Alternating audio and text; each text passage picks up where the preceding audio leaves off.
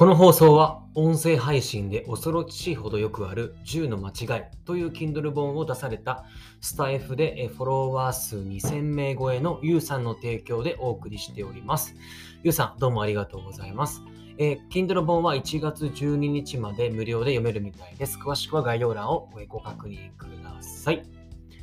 はい、どうも、ライフデザイン事務所の村山です。ご視聴いただきましてありがとうございます。え僕はリクルートで採用支援をし、その後ベンチャー企業で人事の経験を得て独立をしております。今では、えーと、中小企業様の人事課題の解決支援をしておりまして、えこの放送では、え社員に優しい会社を増やしたいという思いで、え配信をしております、え、最後までお使いいただけると嬉しいです。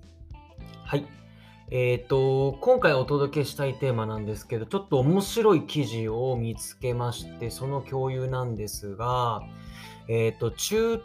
の入社の新人さんが、初日に職場のトイレを見て即退職を決めたわけというテーマでお届けします。もう一回言いますね。えっ、ー、と、新しく入ってきた社員が初日に職場のトイレを見て即退職を決めたわけという記事です。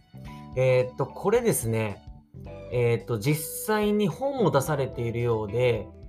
えっ、ー、と、なぜ日本の職場は世界一ギスギスしているのかという本のこのタイトルなんですが、この記事が面白くて、要は、えっとね、延べ350以上の企業とか観光庁で組織改革を行ってきた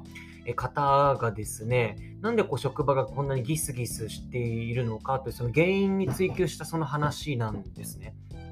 で、えっと、要はこの職場環境、例えばトイレもそうですし、職場の中の、まあ、その温度とか、あとうるささみたいなところとかの、まあ、いうところ、そういった職場環境が、えー、っと、まあ、ギスギスしてしまうようになりますよって話なんですよ。で、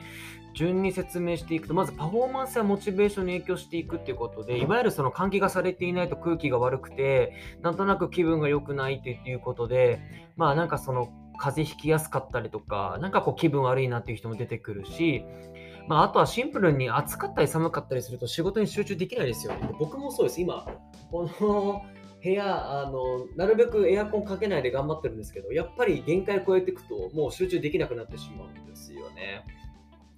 まあ、あとは照明が暗いとかうるさいっていうところもそうだし、あとは、えっと、それこそ製造業とかの会社さんだと、工場とあと営業所での環境の差がありすぎて、えっと、これもストレスになるということなんです。要は本社快適でで、工場暑かったり寒かったりするということで、なんだよ本社の人間はという、そのなんか格差みたいなところにもストレスがたまるし、あとはそのトイレとか休憩室とか食堂もですね、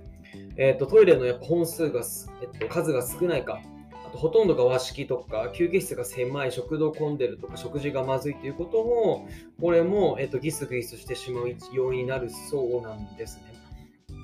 で、まあ、和式で言うと確かに体に負担かかってしまいますよね。あとは、その食堂もやっぱりガヤガヤしてるとゆっくり食事できないですよね。なので、休憩しているつもりが休憩になってないっていうこともあるし、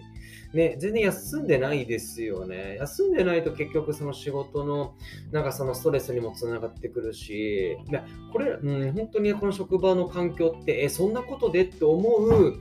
え人もいるかもしれないんですけど、そういった細かいとことは結構そのパフォーマンスとか、そのストレス、そのまあ、心理状況にかかってくるってことは間違いないと。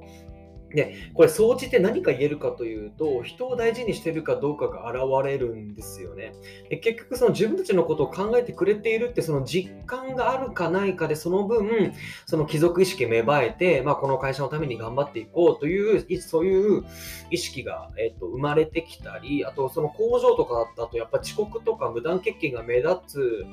と思ったら、この職場環境に目を目を向けると改善されるという実例もあるそうです。うん、なんで、たかがこのオフィス環境かもしれないですけど、結構重要っていうことなんですよね。うん、なんで、この環境を、例えば、まあ今コロナでテレワークが普及してきてるとはいえね、なかなかそうともいかない会社さんもあると思うので、この職場環境というところ、今一度ちょっと見直してみて、ちょっとだけでも意識してみるだけでも、だいぶ社員の不満、はいえっと、退職というところも減っていくんではないかなという、そんなところでございます。で、ここからはもう僕のこれ持論なんですけど、結局何をするかとかっていうのは、まあ、極論どうでもよくて、社員のために何ができるかっていう、その意識とか取り組みが僕はすごく重要だと思っております。これが本質的な課題解決になっていなかったとしても、そういうふうに会社がなんかしてくれているっていう、そ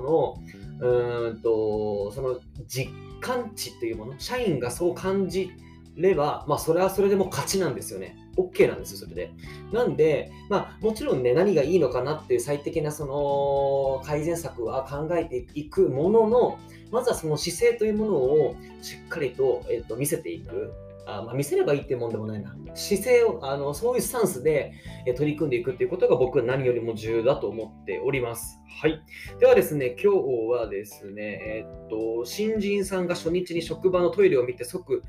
え、退職を決めたわけという、えっと、実際の記事に沿ってを、えっと、共有させていただきました。え、この放送気に入っていただけましたら、おきえー、っとフォローや、えお気に入り登録をお願いいたします。えそれでは今日も素敵な一日をお過ごしください。ではまた。